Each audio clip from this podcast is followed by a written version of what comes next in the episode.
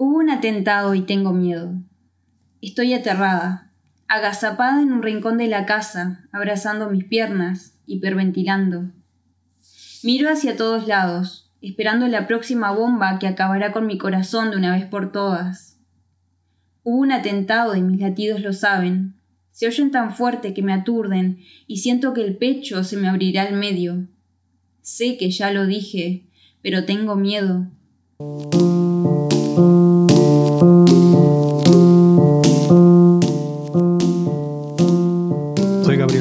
Y este es el podcast humano. Bienvenido a este, el episodio número 7 de la segunda temporada. Y tenemos una conversación el día de hoy con Jessica González.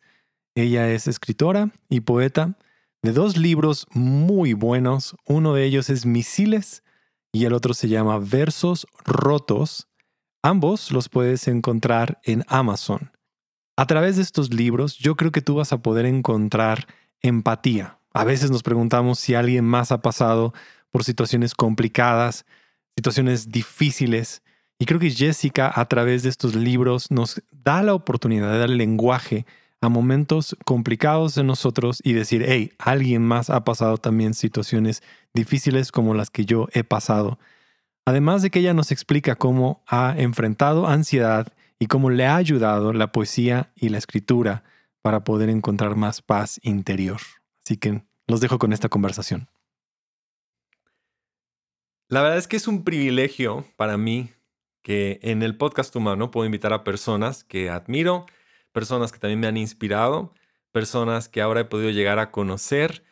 Y hoy tenemos a Jessica González. Ella es escritora, poeta, originaria de Uruguay. Entonces la tenemos aquí vía Zoom. Jessica, ¿cómo estás? Qué privilegio poder tenerte en el podcast humano.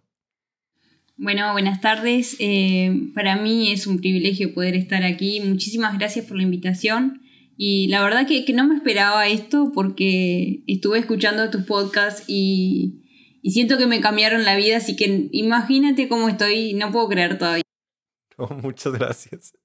Sí, la verdad es que eh, nos conocimos brevemente. Eh, tú visitaste la iglesia, y al final eh, pudimos conversar así brevemente y empecé a conocer tus, tus poemas y lo que tú has escrito y, me inspiró, me gustó mucho. Y después eh, hay una, una persona, una amiga que tenemos en común, Mina, y me dijo, oye, mira, yo escucho tu podcast. Y yo dije, ah, sí, sería excelente que pudiéramos conversar porque aparte ya escuchaste un poco cuál es la temática.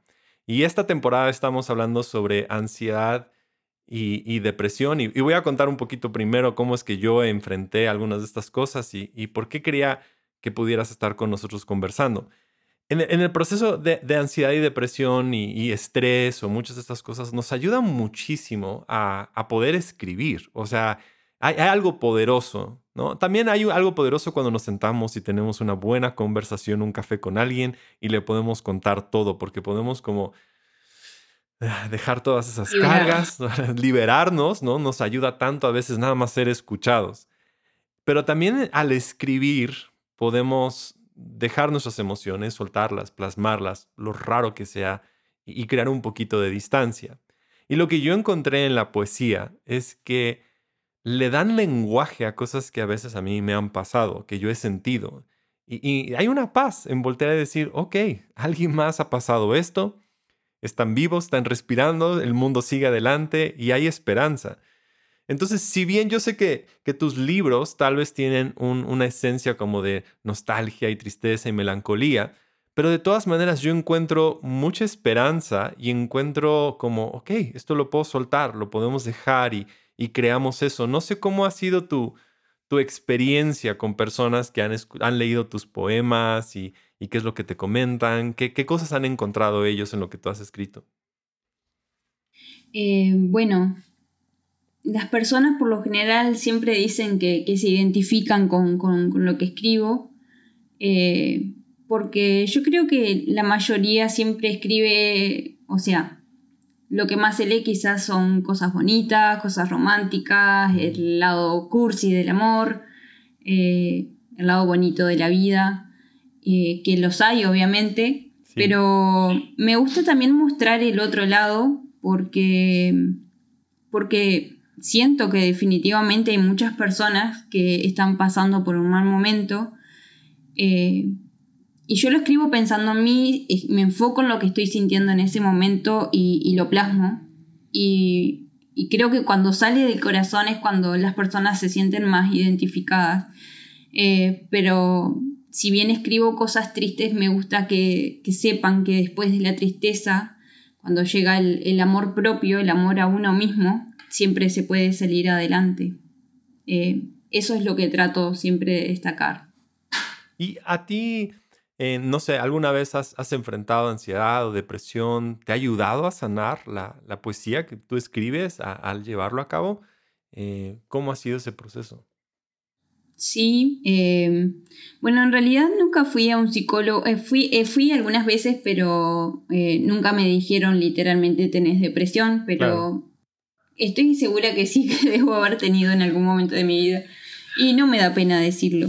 Y crisis de ansiedad sí tuve, he tenido cuatro o cinco em, en lo largo de mi vida, a lo largo de mi vida. Eh, y, y, se siente bien feo, la verdad. Porque es una sensación espantosa. Pero fueron momentos en los que le viví en que estaba muy tensionada y bajo mucho nivel de estrés y bueno, yo creo que escribir es como que empezar a liberar, empezar a aceptar. Y también es una forma también de, hacer luto, de, hacer duelo por cosas que a veces quizás la sociedad nos empuja a seguir adelante, como diciendo, ya tienes que estar bien, ya va a pasar. Y no, si te salteas etapas, obviamente que en algún momento va, a saltar eh, esa, tristeza, esa tristeza que, que dejaste guardada sin salir.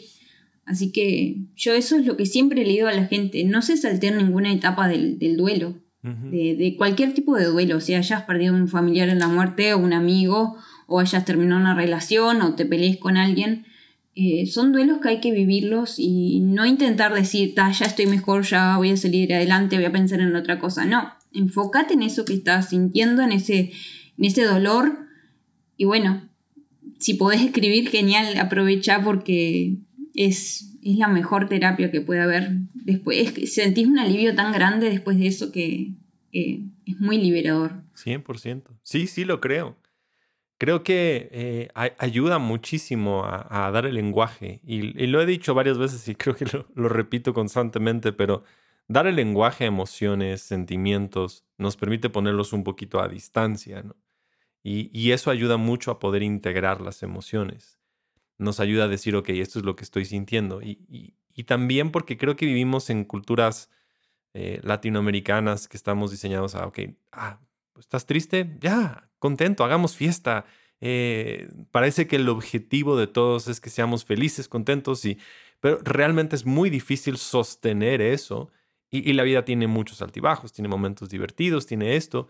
Y, creo que el arte, la poesía, la música, películas, muchas de estas cosas nos permiten englobar y abrazar muchas de las emociones que todos llegamos a tener y a sentir. Entonces, en, este proceso de que tú te has convertido en, escritora y en poeta, y aquí tengo dos de tus libros, Misiles y Versos Rotos, que, ambos a mí me han gustado mucho. Eh, y me han inspirado. ¿Cómo ha sido tu camino para poder llegar a ser poeta? Eh, ¿Tu familia te apoyaba? ¿Qué retos tuviste? Un día te levantaste y dijiste, hoy voy a ser poeta y empecé a escribir y voy a imprimir libros. ¿Cómo ha sido ese trayecto? Eh, bueno, empecé a escribir desde, desde muy pequeña. me encantaba leer, me acuerdo que a veces tenía alguna materia libre cuando estaba estudiando y, en vez de irme por ahí, me acuerdo que lo primero que hacía era, era irme a la biblioteca y me pasaba horas leyendo. Y bueno, y mis padres siempre, siempre me apoyaron y siempre me, dijeron que tenía que hacer lo que amaba. en ese sentido no me puedo quejar porque siempre me apoyaron, siempre... lo que yo quería estudiar, lo que sea, porque en realidad, de hecho soy técnico agropecuario, no, tengo, no estudié nada que ver con letras. Eh, me, fui por el lado del campo. Y, pero bueno, ellos siempre me apoyaron, siempre, siempre creyeron en mí. Y bueno, yo creo que fue fundamental poder contar con el apoyo de ellos.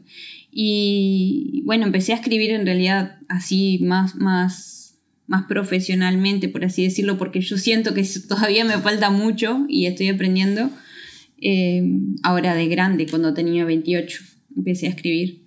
Y, y bueno, yo creo que es un constante aprendizaje, porque siempre hay cosas para aprender y para mejorar. Yo siento que soy recién una principiante.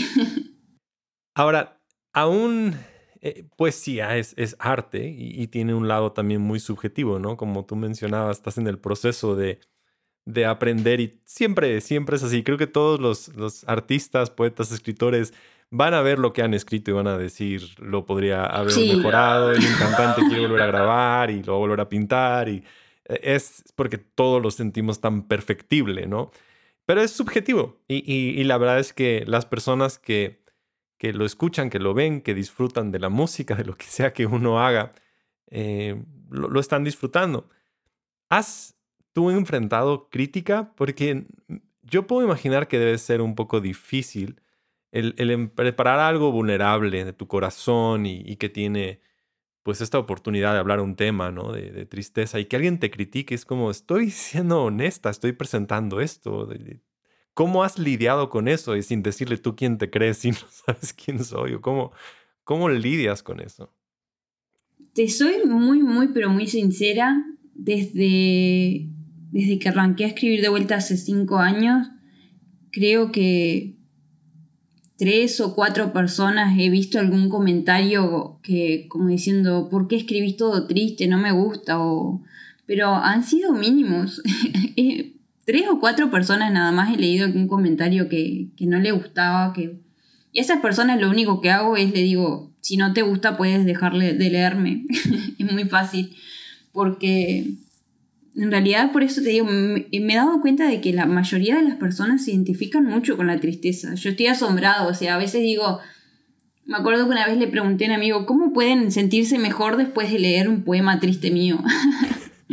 Pero ellos me dicen que sí, porque claro, al ver que alguien ha pasado por lo mismo que vos, es como que decís, bueno, no estoy tan solo.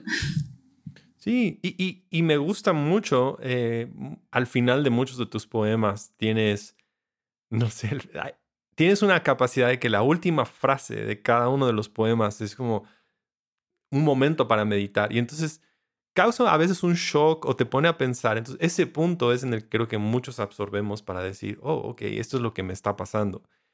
Y, siento que tal vez la, lo que le está dando el lenguaje es llevarnos a una introspección y no tenerle miedo a poder pensar estas cosas. Y, porque sí queremos negarlas, queremos rechazarlas, queremos huir de eso. Son muchos mecanismos que a veces usamos. Nos gustaría, nos sentimos tristes, me salgo, me voy, lo dejo, lo olvido, ¿no? Eh, es como, dame esto para olvidarlo. Y la realidad es que no vamos a poder a veces olvidar muchas de las cosas que hemos vivido.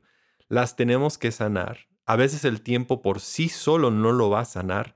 Sí necesitamos sentarnos a, mirar esta herida, darle el cuidado necesario y sanarla.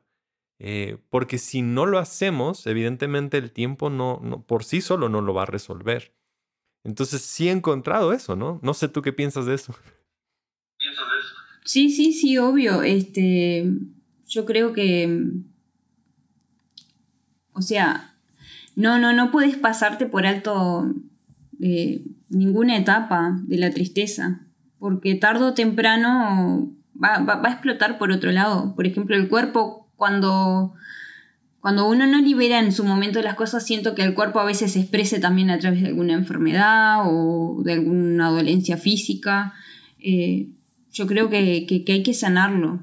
En su momento, en el momento exacto, cuando te sientas mal, tenés que dejarlo salir y esperar a que pase, pero no salteártelo. Sí, no, no, no, no, es, bueno. Y que, y que otras personas, eh, creo que sí nos das permiso a veces a estar tristes, a enfrentarlo y eh, con esperanza también de poder estar alegres. Y creo que eso es, eso es algo bueno. Y, va a haber esos momentos. Hay muchos momentos de, alegría, em, de, disfrutar lo que está también por venir, ¿no?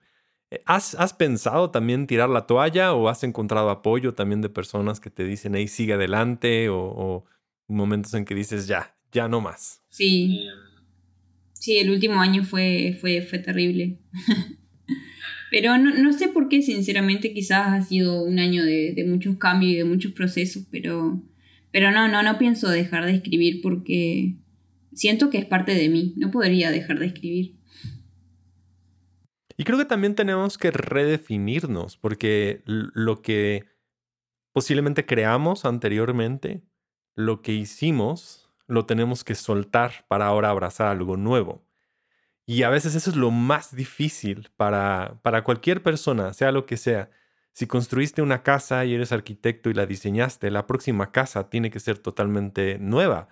Aunque la intentaras repetir, no, no puedes replicar lo que esa casa incluso te hizo. A mí me toca eh, dar mensajes, escribir cosas, hacer cosas. Y, el mayor error es cuando intento replicar lo que pasó anteriormente. Y ahí es cuando creo que empezamos a tener problemas porque es difícil, porque ya no es inspiración, ya es más bien como algo, me, estoy calculando lo que voy a perder o lo que pudiera yo llegar a perder. ¿no? Y, eso es difícil. Sí, sí, me pasa con, con, con, los libros, por ejemplo, cuando escribí versos rotos, este, Siento que, fue como una catarsis que hice de muchos años y ahora lo leo y digo, ay, qué horrible, no me gusta ver esos rotos. Sin ser algunos poemas en particular, siento que no, no, yo no soy, ya no soy esa. Claro. Eh, y con misiles, misiles me encanta también, pero siento que ahora he adquirido también otra manera de escribir, como que se van sumando cosas. Entonces, eh, es como que difícil el proceso de, cambio de un libro a otro también. Sí, y, quería precisamente pedirte si nos pudieras eh, leer uno de tus poemas favoritos, no sé a lo mejor de los que están aquí escritos o alguno que no está eh, en alguno de los libros, el que tú gustes y que nos puedas contar la historia de cuál es ese, ese poema. Bueno, de, hay un poema que me gusta mucho, es un poquito largo, pero es el primero, creo, sí, o el segundo de misiles, que se llama terrorismo emocional. Eh, bueno, lo leo. Hubo un atentado y tengo miedo. Estoy aterrada, agazapada en un rincón de la casa, abrazando mis piernas, hiperventilando. Miro hacia todos lados, esperando la próxima bomba que acabará con mi corazón de una vez por todas. Hubo un atentado y mis latidos lo saben. Se oyen tan fuerte que me aturden y siento que el pecho se me abrirá al medio. Sé que ya lo dije, pero tengo miedo. Abro los ojos y ahí estás tú, otra vez, la persona que tanto amo jugando conmigo. Maldito asesino. Al parecer, tú tampoco te das cuenta porque lo que ves derrumbarse es solo tuyo, cariño. Todo lo bueno que había en mí para ti se rompe en mil pedazos frente a tus ojos, y tú sigues ahí, mudo. Las veces que te dije te extraño caen como misiles a mi lado, destruyendo todo a su paso, así como bien supo hacerlo tu indiferencia. Ya no tengo fuerzas para sostener lo insostenible. Necesito irme de aquí, ver cómo me rompo del todo para darme cuenta de que no merezco un infierno sin placer ni amor porque solo eres gloria cuando eres Dios me das tus ofrendas sin tener que pedírtelas. Hubo un atentado aquí dentro. Hay fuego, mucho fuego. Arde Siria, Palestina y mi inocencia. Hay escombro, mucho escombro, de un 11 de septiembre y de mis sentimientos. Hay heridos, miles de heridos en los trenes de Madrid y en todo mi cuerpo. Hay llanto en un mundo y, en un mundo y medio y, tú no te mereces ni la cuarta parte de esta tristeza, pero aún así apuntas hacia mí, acribillas mi existencia y arrasas con todo lo que hay a tu paso, me vuelvo polvo. Quizás sea por eso que me abraza la pena, quizás por eso me ahogo con mis palabras, quizás por eso lluevo de vez en cuando para no ahogarme y morir de sed. Tú me convertiste en un pueblo fantasma, lleno de recuerdos tristes con cicatrices y grietas, donde una vez hubo luz, vida y risas. Ahora todo es un constante salto al vacío, desde que tu voz se rompió frente a mi pecho, y ya no encontré cuerda de dónde sostenerme para evitar caer una y otra vez en el mismo error, tus ojos. Nunca entendí tu forma de quererme, tu voz le profesaba el cielo a mis oídos, pero tus puños atentaban contra mis costillas, me dejabas sin aire, me matabas poco a poco. Hubo un atentado aquí dentro. Tú tomaste mi alma para alimentar tu ego, y yo me convertí en refugiada de la poesía, intentando darle un final a esta interminable historia que solo tiene un culpable. Yo, por darte las balas para acabar conmigo. Fin. Buenísimo. Y, ese lo, tenía ya aquí subrayado para platicar de eso. ¿Cómo, cómo fue la historia? Porque la, primera parte eh, se siente mucho como, como ansiedad, como un ataque que está pasando en, todo tu cuerpo, ¿no?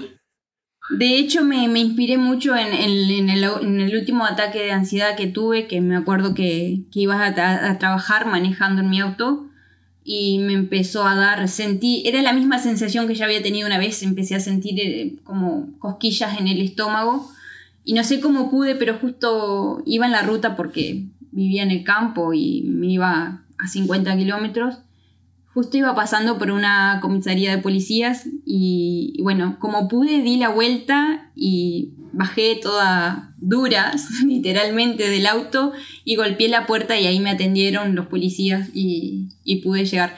Pero me acuerdo de ese momento de estar hiperventilando que, es horrible y, bueno, lo, lo asocié mucho con, los atentados porque, eh, bueno, como te comenté, me gusta mucho la historia y, y, me llega mucho el tema de, los refugiados y la guerra que hay en estos momentos en Siria y en Palestina. Y bueno, como te digo, trato de asociar todo para que la gente se dé cuenta de que están pasando cosas muy graves y muy importantes en el mundo que mm, no es, no es hora de, hacer la cara a un lado, sino de, prestar ayuda y ser bondadosos con los demás. Así que bueno, intenté mezclar un poco una historia de amor con, la crisis de ansiedad, con la historia, con la actualidad, eh, y también con algunas historias familiares que tengo de violencia familiar, así que bueno, eh, ahí salió terrorismo emocional. Sí, no, me, gustó mucho. Eh, también hay otro que se llama Caos, que también, o sea, le vas dando en cada uno de esos nada. Hay, varios que, que, están en este de misiles.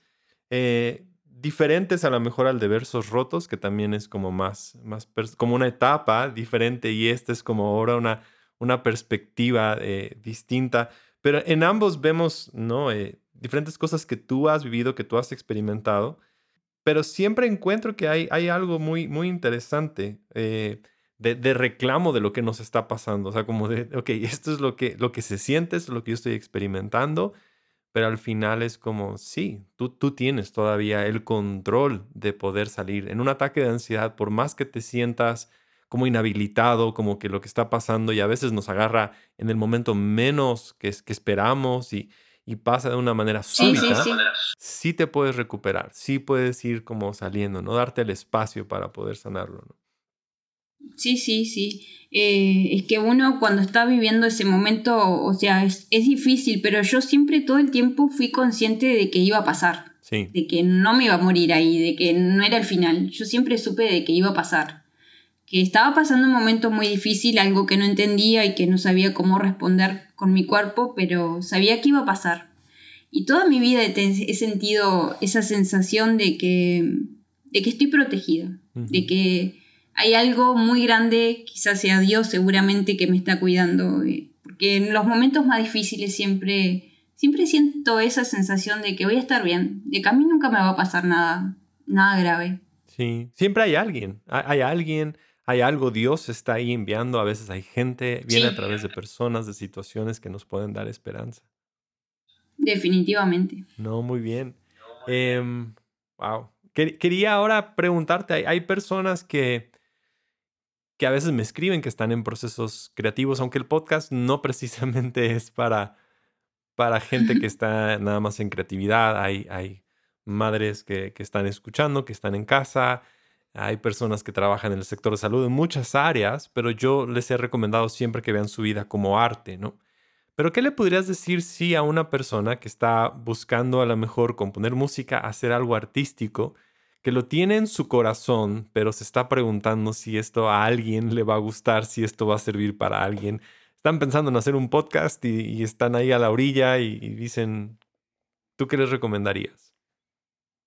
Yo lo que siempre le digo a las personas que, me preguntan eso es que, que hagan las cosas movidos por el corazón y por el amor, no pensando en si a alguien le va a gustar, en qué impacto tendrá eh, o cuántos seguidores van a tener. Yo creo que lo importante siempre es hacer las cosas con amor y porque vos sientas el deseo de hacerlo y porque sientas que eso te va a hacer sentir mejor y porque vas a crecer como persona y porque te va a hacer una persona mucho mejor. Si eso te da felicidad y, mueve tu mundo, yo creo que, que tenés que hacerlo y el consejo principal es empezar a hacerlo. No importa ponerte una fecha y decir, bueno, tal y tal día empiezo. No importa si arrancas mal, si no tenés experiencia, lo importante es empezar. Empezar eh, como puedas.